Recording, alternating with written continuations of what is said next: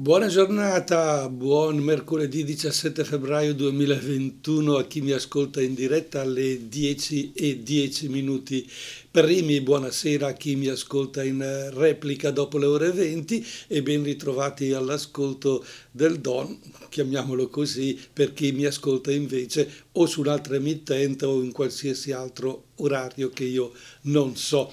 Naturalmente il mondo della comunicazione è proprio questo di bello, che una volta registrata la trasmissione, questa poi può girare, girare nell'etere e attraverso vari canali arrivare a voi in non so quali circostanze.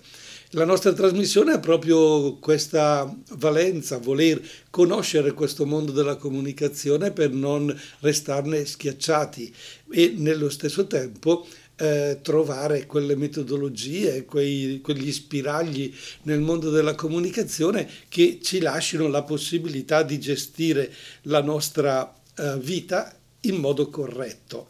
In fondo il mondo della comunicazione nel quale siamo ultra immersi, perché internet, il telefonino e tutti questi strumenti li abbiamo decisamente in tasca ormai, non abbiamo solo non abbiamo solo il eh, telefonino, l'abbiamo magari anche al polso, guardiamo la televisione al polso e stiamo diventando quei personaggi mon- del mondo della fantascienza che il cinema ci ha, proposto. E naturalmente entrando in questo eh, genere di mondo eh, della, di, degli strumenti, questi strumenti tutto sommato prevaricano su di noi se non li sappiamo usare bene.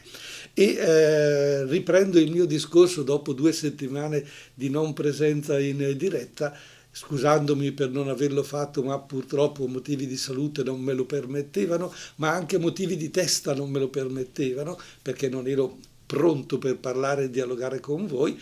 Questa mattina vorrei parlare con voi e come sempre eh, trovare qualche interlocutore che in diretta dialoga con me, ma so che è molto difficile perché anche questo orario per le persone che sono in casa hanno da fare.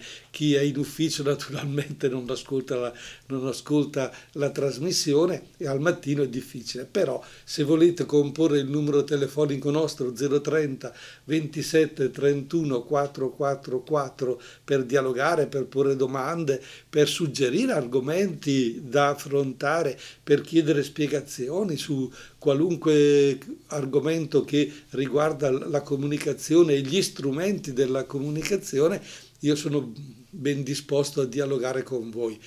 Premetto che non ho ricette, eh, naturalmente le ricette le dà il medico quando ha studiato medicina e di fronte ad una malattia dice proviamo con questa medicina che è stata eh, definita per questo fatto ma anche i medici oggi fanno fatica, no? Sì, facciamo il, il vaccino, ma poi questo vaccino va bene per la pandemia, ma chi lo sa? E eh, c'è incertezza. Figuratevi nel mondo della comunicazione che eh, è talmente fluida e si modifica eh, a tal punto che ogni giorno c'è un qualcosa di nuovo. Però restando in quest'ambito e studiando un po' i fenomeni, arriviamo a fare delle considerazioni e a dialogare tra di noi. Ripeto 030 27 31 444, Donitelo vuole parlare con voi e per intanto vi dà immediatamente la possibilità di ascoltare una canzone perché magari avete un argomento che ce l'avete lì sulla punta della lingua e dite ma glielo chiedo o non glielo chiedo. Chiedi. Nessuno ha telefonato, 10 e 18 minuti per Rimi, non importa, io l'argomento ce l'ho, ce l'ho qui sul tavolo pronto e vorrei affrontarlo con voi addentrandoci in quel mondo naturalmente che è internet e potremmo dire addirittura coniare uno slogan eh, da metterci in tasca e, e, o fissarcelo bene in testa. C'è troppo internet nella nostra vita c'è troppa connessione nella nostra vita, siamo eh, troppo, eh, come dire, schiavi di, questa, di questo mondo. Pensate, vediamo alcuni numeri. Eh, secondo alcune ricerche, il tempo che i ragazzi passano in internet è considerevole. Tra i 13 e i 18 anni, quindi sono ragazzi giovanissimi, arrivano anche a 6 ore e mezzo al giorno connessi in internet. Cioè, proviamo a riflettere. Se una, se una volta in casa, per esempio, vedevamo il, eh, il, figlio che ascoltava la radio o guardava la televisione per più di un'ora, lo avremmo richiamato. Adesso invece in internet c'è la possibilità di andare in qualsiasi momento, in qualsiasi ambiente senza essere visti.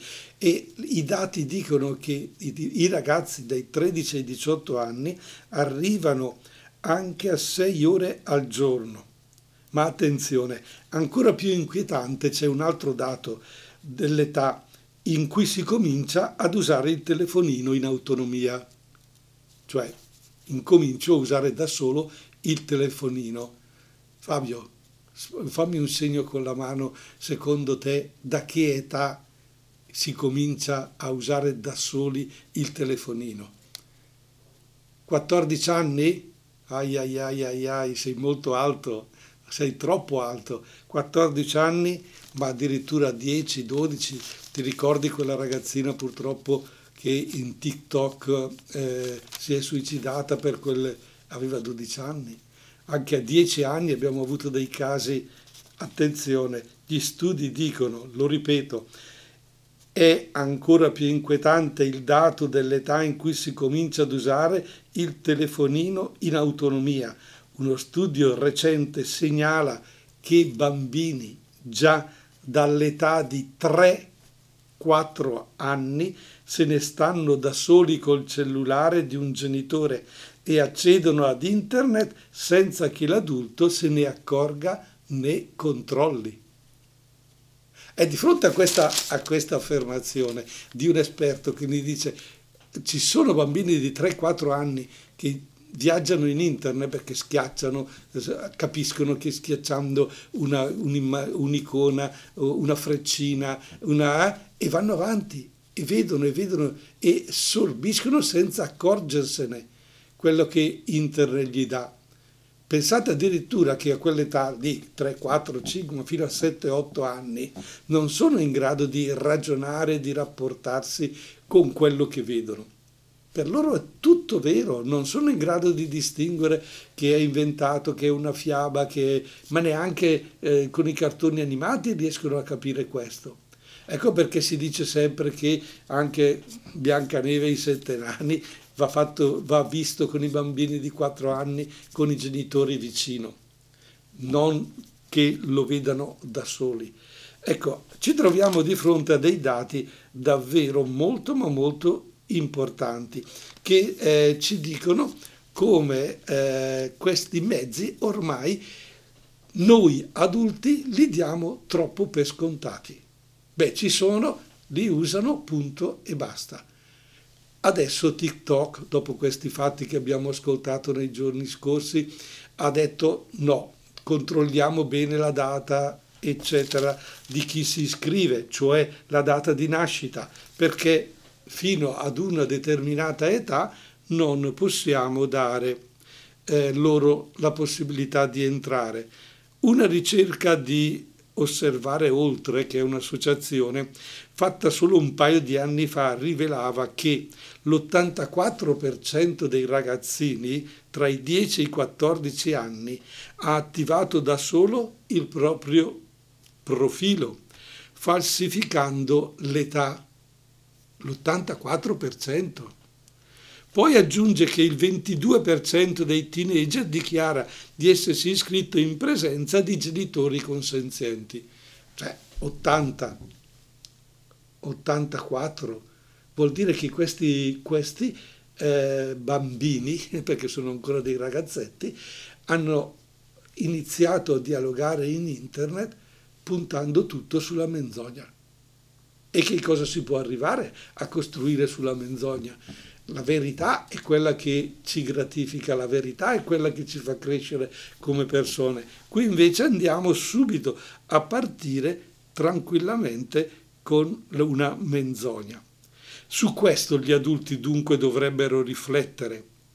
Allora, dovremmo eh, puntare decisamente come adulti ad un non controllo tanto per perché puoi fare questo, non puoi fare quello, ma un controllo con i nostri ragazzi di cosa eh, vedono, di cosa eh, cercano in internet, perché ultimamente eh, c'è un problema molto ma molto grosso, che i nostri ragazzi, i nostri adolescenti, con la possibilità di questi selfie, di queste fotografie, di questo comunicare le immagini, non sanno distinguere da un'immagine un po' spinta eh, da un'immagine corretta e quindi tra di loro arrivano a mandarsi sempre delle fotografie, diciamo, tra virgolette, più nude. Poi cosa succede? Che tutte queste immagini che partono come un gioco, che partono come una bravata, poi girano in internet ed entrano in un mercato, tra virgolette ancora, pedopornografico. E purtroppo questa, questa mm, malattia, diciamo così, questa pedopornografia nel tempo della pandemia ha addirittura raddoppiato le presenze di eh, ragazzi che sono stati coinvolti e la polizia postale dice guardate che c'è troppo internet con la pandemia gli episodi sono addirittura raddoppiati. Ma su questo torniamo subito dopo questa canzone. Voi comunque se volete telefonate. 030 27 31 444 dite anche la vostra magari anche contraria a quello che sto dicendo io. Ed eccoci pronti dopo la canzone a continuare il nostro dialogo, 10 e 29 minuti prima, mercoledì 17 febbraio 2021, per chi mi ascolta in diretta, eh, la sera non so che ore sono, è chiaro che non potete entrare in dialogo con me se mi ascoltate in registrazione, ma solo in diretta. Stiamo trattando un tema molto molto delicato naturalmente, che è la pedopornografia e soprattutto il collegamento in internet dei nostri ragazzi e abbiamo scoperto dei dati davvero impressionanti, che addirittura abbiamo bambini di 3-4 anni che gestiscono il telefonino da solo, da soli, entrano in internet e chissà che cosa vedono e che strascico lasciano le immagini che eh, vedono sul telefonino. Dobbiamo eh, così eh, dare altri numeri importanti per quanto riguarda eh, la pedopornografia nel tempo della pandemia, perché eh, questi casi sono purtroppo raddoppiati. Questi episodi che prima erano nell'ordine di 28 in un anno, dice la polizia postale, nel 2020 sono stati addirittura 52, cioè sono bambini addirittura al di sotto dei 9 anni che sono stati coinvolti in questo, tra virgolette, mercato violento e pornografico. E tutto questo perché? Perché è tutto libero. Naturalmente, se uno ha in mano questo strumento, questo telefonino, questo smartphone, e in internet si viaggia e si vede. Le statistiche della polizia stradale dicono che è stata questa situazione di vittimizzazione dei minori in forte crescita durante la pandemia. Il fatto di essere sempre connessi ha aumentato e dilatato la superficie di attacco di chi questa da questa situazione voleva approfittare e purtroppo quando i giovani finiscono nella trappola dei reati online vivono dei drammi che il grande pubblico è abituato a vedere quando c'è che cosa? Un episodio drammatico, un episodio, un suicidio di qualcuno o quando si finisce al centro dell'attenzione di qualche testata giornalistica.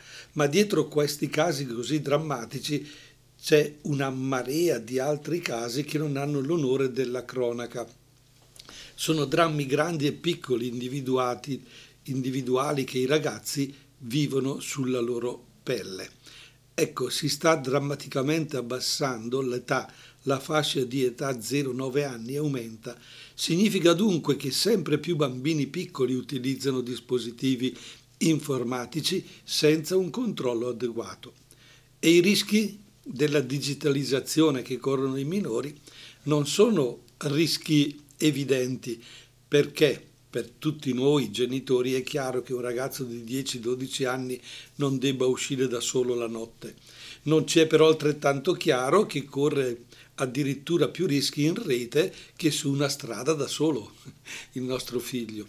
Anche in questo caso hanno bisogno di adulti di riferimento che possano indicare loro la strada per sfruttare al meglio le opportunità, soprattutto in un momento come questo è uno sforzo che va assolutamente fatto. Occorre naturalmente che a livello internazionale, a livello politico, si diano una mossa per, in, per incominciare a gestire questo, tutto questo mondo. Però noi cosa possiamo fare? Come adulti, che cosa dobbiamo mettere sul tappeto? Bene, è aumentare il controllo, aumentare la vigilanza sulla rete, ma è anche quello di far conoscere ai bambini che navigano in rete senza alcun controllo degli adulti la pericolosità della pedopornografia. Attenzione, leggo questa affermazione perché è molto molto importante. È acquisito che i danni psicologici dei minori che si imbattono in queste immagini di violenza ai bambini o di violenza sessuale nei loro confronti possono essere pari a quelli di chi viene abusato realmente. Questo, questo è veramente tragico. Allora, che un bambino veda queste immagini, ne sia coinvolto, lascia lo strascico come se fosse stato abusato realmente. E noi sappiamo quali sono i, danni di un abuso sessuale avuti da piccoli. Davvero lasciano il segno per tutta la vita e quindi la dimensione della, della vita, del rapporto uomo-donna, bambino-adulto, tutta la dimensione della sessualità che è già così difficile da gestire in una situazione normale, quando ci troviamo di fronte a questi abusi, a queste situazioni così violente anche solo per immagini, il bambino ne resta segnato per tutta la vita. Quindi occorre che in internet l'aumento di materiale intimo e sessuale è dato anche da quello autoprodotto dai minori stessi per divertimento. Dobbiamo stare molto attenti anche su questo, Oggi è talmente facile eh, scambiarsi le immagini, postare determinate cose e dare per scontato ma sì, ci giochiamo, un divertimento e invece poi le conseguenze diventano drammatiche. Chiaro che diventano drammatiche anche per chi le ha postate se escono dal proprio, dal proprio piccolo gruppo oppure ci sono anche adolescenti che lo fa, o giovani che lo fanno apposta per far star male l'altra persona e quindi utilizzano questo mezzo per distruggere la mente, proprio il mondo, la psicologia dell'altra persona e tutto diventa eh, violento. Non, non, occorre assolutamente eh, lasciar perdere quello che è un approfondimento su questo argomento. Bisogna assolutamente eh, controllare, darci da fare, vigilare. Noi adulti dobbiamo darci una regolata molto importante. E chi ha una certa età come il sottoscritto, oh, vabbè, tutto sommato dice e io cosa ho? Ho ancora pochi anni, cosa posso fare? I nonni mica li ascoltano, i nonni possono dare dei consigli, ma fino a un certo punto, o addirittura da persone adulte di una certa età diciamo ah ma io non ci capisco niente, non entro in internet, quando ho bisogno di un qualcosa dico mio nipote dai fammi sapere, dimmi questo, dimmi quest'altro. Ecco, ma è proprio qui l'errore. Come adulti dobbiamo renderci conto del male che può fare viaggiare in internet da soli ai nostri bambini, ai nostri ragazzi e ai nostri adolescenti e giovani che sono ancora in casa, usare molto ma molto dialogo, capire attraverso la riflessione quali sono i contenuti che girano. Per esempio, mi è capitato la scorsa settimana di fare un incontro con i ragazzi eh, così in vista del musical che stiamo preparando sulla figura di Gesù Cristo. E eh, eravamo lì in due sacerdoti, vediamo, fate delle domande e così. Sono state fatte delle domande soprattutto sulla, sulla morte di Gesù e Giuda, che insomma tutto sommato Giuda ha dovuto tradire il Signore, quindi non è che abbia tutte le colpe, eh, Dio ha voluto questo, quindi, e si è ragionato, si è ragionato. Poi ad un certo punto, dopo 45 minuti buoni che si ragionava quindi si dava per scontato eh, mille, mille, cose, eh, l'altro Don chiede ai ragazzi, ma secondo voi Gesù Cristo è davvero esistito e chi è per voi? E la risposta è stata chi ha avuto il coraggio di darla? Beh, un Pinocchio raccontato molto molto bene, cioè una favola, una fiaba, cioè la presenza di, reale di Gesù Cristo come personaggio storico realmente vissuto, che è morto, e capisco sulla risurrezione che ci possa essere qualche dubbio. E allora un altro ho trovato poi il coraggio di, di dire, ma sì, Certo, in miracoli si fa alla svelta, eh? ci si mette d'accordo con uno che finge di essere cieco e poi lui gli ha ridato la vista.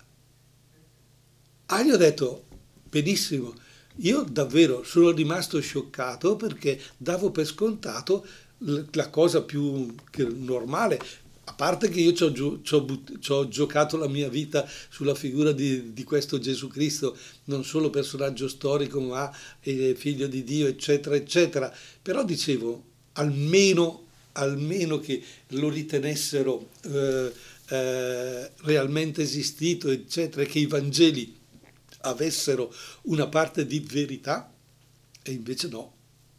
E invece siamo arrivati a questo il mondo dei nostri ragazzi, il mondo dei nostri giovani è tutto, tutto eh, infatuato del mondo della finzione. È una fa- allora, da bambini le favole, poi superate le favole, basta, si va in un'altra dimensione dei film e poi gestisco la mia vita. E facciamo una, bella, una riflessione, come prete mi dico, eh già certo, fino a 11-12 anni sono venuti a catechismo poi non sono più venuti, non abbiamo più approfondito la figura di Gesù Cristo in rapporto alla loro età e loro l'hanno rimosso come una fiaba, come era Pinocchio, come era Biancaneve, come era il libro Cuore, eccetera. E quindi questo fa riflettere perché noi adulti dobbiamo allora renderci conto di che cosa pensano i nostri ragazzi, cosa vedono. Dall'altra parte, dall'altra parte in internet tutto è verità Capite? Allora, quello che viene detto come verità, Gesù Cristo, il fatto storico, non è una fiaba. In internet ci raccontano di tutto, di più, però ci piace quelle che sono le risposte e, ah beh certo l'ho letto in internet, l'ho, l'ho, l'ho approfondito in internet, quindi in internet è vero, i Vangeli no. Beh, interessante riflettere. 10 e 41 minuti per Rimi, mercoledì 17 febbraio 2021, spazio ad un'altra canzone, poi mm, continuiamo la nostra chiacchierata e se volete telefonate 030 27 31 444 se siete in ascolto in diretta. 10 e 44 minuti, mercoledì 17 febbraio 2021, Donitelo al microfono, se volete parlare 030 27 31 444, se volete ascoltare continuate ad ascoltarmi, se invece non volete ascoltarmi, vabbè, cambiate pure canale, non importa. Noi stiamo cercando di approfondire che troppo internet per i nostri ragazzi ecco, porta davvero a delle situazioni particolari.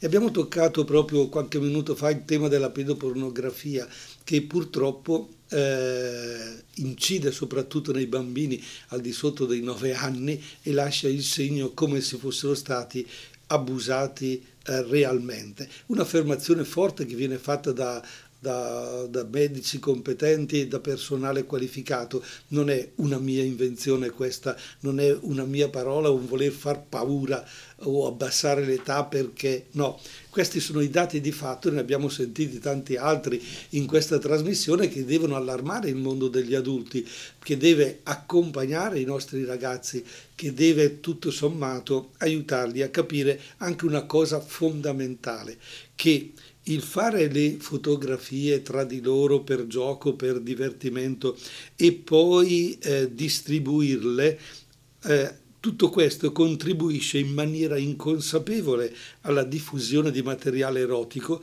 al di fuori dello scambio consensuale che ha arricchito il mercato della pedopornografia. Si tratta di un buon 13% di minori che invia selfie privatissimi agli amici, che poi però finiscono anche su siti pornografici e quindi da privatissimi diventano eh, pubblicissimi, diventano purtroppo eh, una cosa che eh, è sbagliato.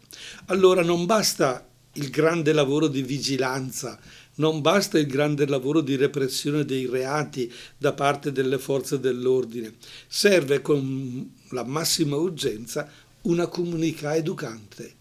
Una comunità educante che sappia mettere al primo posto del progetto educativo interventi di informazione, sensibilizzazione dei minori sui rischi che corrono fotografandosi per gli amici. Eh, qui se è urgente, a chi compete tutto questo? Chi può educare se non noi adulti? Qual è questa comunità educante se non famiglia, scuola e chiesa naturalmente per chi crede? C'è la necessità che famiglia e scuola sappiano educare alla sessualità e all'affettività, perché la prevenzione si fa in questo modo.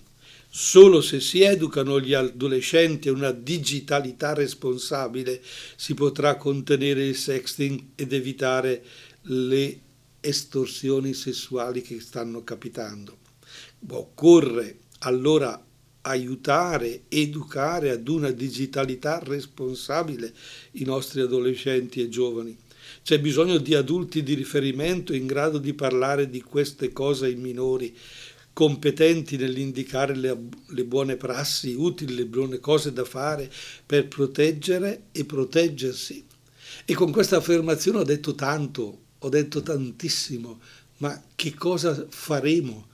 Che cosa si farà in futuro concretamente per loro? Allora se noi pensiamo educare, formare, abbiamo, abbiamo in mente, facciamo un incontro, facciamo una relazione, chiamiamo un esperto, ma poi chi viene? Chi viene? Chi è l'adulto che si confronta, che ha voglia di mettersi in gioco?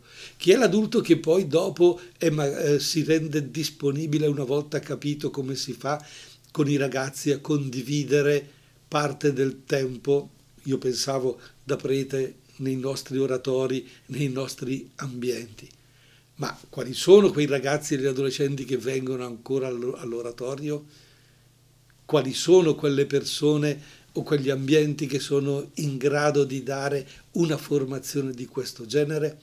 Ah, qui credo che bisogna darsi da fare a reinventare queste, queste situazioni, inventare spazi e momenti particolari per loro.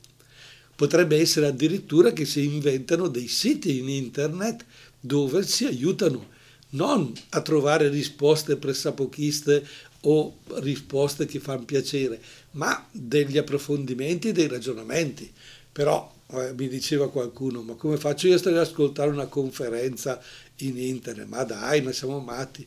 Mi, basta, mi guardo un video, mi guardo uno stimolo, mi guardo un videogioco, mi guardo... Forse dovremmo utilizzare questi strumenti e questi mezzi a servizio della verità, non a servizio della menzogna e della finzione. E qui la sfida è totalmente aperta. Allora, per esempio, potremmo inventare del, dei programmi o del, dei siti, degli spazi dove non si valorizza il piacere, ma si spiega che cos'è l'amore vero. Eh, ma noi adulti lo sappiamo qual è l'amore vero, perché qui è un po' importante, perché a volte anche noi adulti siamo schiavi di questi strumenti. Oggi ho toccato il tema dei nostri adolescenti, dei nostri ragazzi, dei nostri bambini che purtroppo sono incastrati in questo mondo della pedopornografia senza quasi che loro se ne accorgano, ma noi adulti forse abbiamo da crescere e da imparare anche noi, perché in fondo viviamo puntando su ciò che ci piace e non su ciò che è giusto, su ciò che è bello, su ciò che è l'amore. Piacere, amore, c'è una bellissima diversità, una grandissima diversità. Eppure, eppure anche noi adulti confondiamo tantissimo queste due realtà. 10-50 minuti ci ascoltiamo un'altra canzone e poi siamo addirittura d'arrivo per salutarci e chissà quale argomento affrontare la prossima settimana. E con questa bellissima canzone dei Bundabash Don Worry, con la presenza dei bambini, ci siamo un pochino anche rallegrati. Il mondo degli adulti col mondo dei bambini deve assolutamente relazionarsi e nel mondo di internet deve questo mondo degli adulti educare fin da piccoli i bambini a gestire questi strumenti. E allora diventa importante eh, informarci da quando possiamo dare un telefono autonomo ai ragazzi, come devo controllare quello che loro eh, guardano, come mi devo rapportare con loro. In fondo le cattive amicizie una volta si evitavano, si diceva al bambino non andare di qui, non andare di là, non uscire con quei ragazzi, stai attento, fai questo, non fare quello e adesso magari perché sono in casa o perché sono nella loro cameretta, eh, siamo tranquilli e pensiamo ma sì, per tanto che fa può giocare. E invece non è un gioco, è davvero un qualcosa che può lasciare il segno. E se dei bambini anche solo per sbaglio entrano in un mondo di pedopornografia e vedono immagini forti di violenza i bambini le sentono come rivolte su se stessi quasi come se fossero accadute realmente e abbiano subito violenza anche loro. Si tratta dunque di eh, imparare a gestire questo mondo, carissimi adulti, carissimi nonni, non stancatevi mai di approfondire questo argomento e di conoscerlo. Perché, perché è una mentalità totalmente nuova ed è un mondo totalmente nuovo nel quale siamo immersi che non è più dato per scontato che basta andare a scuola, una volta bastava andare a catechismo e quindi o frequentare la messa per essere eh, a posto e quindi gestire le cose.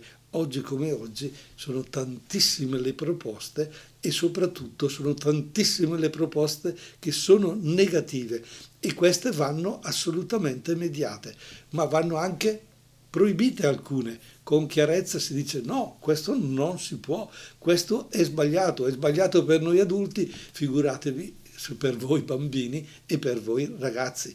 Non si può e quindi bisogna assolutamente intervenire. Allora, risulta molto chiaro, diciamo in conclusione, sempre più chiaro che oggi per far crescere i figli autonomi cioè responsabili, capaci di fare scelte eh, coerenti e eh, concrete, valide, serve dar loro precocemente precisi strumenti con- di conoscenza della tecnologia digitale. Occorre cioè fargli capire che questi strumenti bisogna saperli usare e il modo con cui vanno usati. Ma ancora di più, potenziare le capacità critiche dei nostri ragazzi, che siano capaci di valutare confrontare con i valori che noi adulti gli abbiamo eh, trasmesso e quindi in modo critico loro stessi dire questo no, non va bene, questo sì, questo no. Ma occorre anche eh, aumentare la loro consapevolezza e il senso di responsabilità. Ecco, non trattiamo sempre i nostri figli come eh, incapaci, decidiamo noi per loro, non è vero, con questi strumenti loro hanno tutto un altro mondo nella loro testa e allora diventa difficile dialogare con noi dal vero usiamo queste parole, perché per loro è più facile dialogare dal finto attraverso questi strumenti. E allora il mondo della comunicazione finisce per distruggere quello che c'è di buono nella testa dei nostri ragazzi e non cresce. Sarebbe come dire che io prendo una piantina, l'ho fatta crescere per un po', poi ad un certo punto non gli do più acqua non la lascio lì e si arrangia da sola e questa va per tutt'altra direzione, andrà a cercare qualche altra cosa. Ecco, i nostri figli fanno così, se noi, noi dobbiamo stargli vicino, dargli quello di cui hanno bisogno, ma nello stesso tempo proprio non dargli devi fare, si fa così,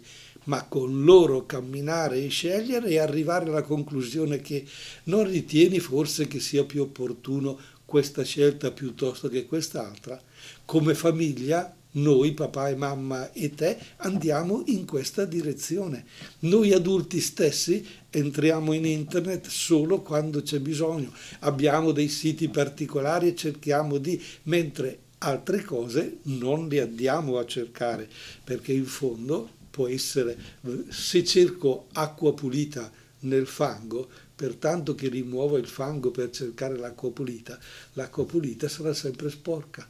Quindi in internet stiamo attenti, non andiamo a cercare l'acqua pulita nel fango, andiamo a cercare l'acqua pulita, le cose vere, le cose giuste, là dove si sono, non a casaccio. Ah, questo mi questo, vediamo, ascol- fammi sentire, oh che carino, che bravo. Tutto questo è troppo poco. Dalla regia mi dicono che il mio tempo a disposizione oggi, mercoledì 17 febbraio 2021, alle 11 in punto, è totalmente terminato. Grazie, alla prossima settimana, se volete naturalmente.